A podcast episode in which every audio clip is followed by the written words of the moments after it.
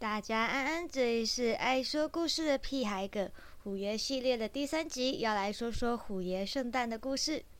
每年的农历六月初六呢，便是全台所有虎爷公的生日，而依照每个虎爷的习性不同，准备的寿宴也不同。而某一年的虎爷圣诞，我正准备打算买些糖心蛋回去给虎爷当生日大餐时，滑手机无意间滑到了台南四点新济公的虎爷的炸鸡大餐。于是这个时候认识的虎爷便爬到我头上，看着我手机里面的荧幕，表示我要吃炸鸡。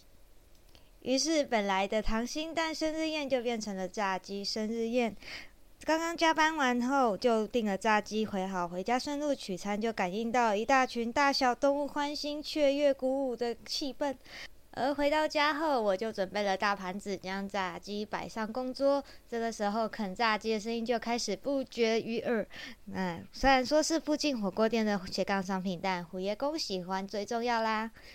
那么，在那两天之中呢，也常遇到以前接触过的虎爷们，换上了新的披风或新的铃铛，能够久别重逢也是挺开心的哦。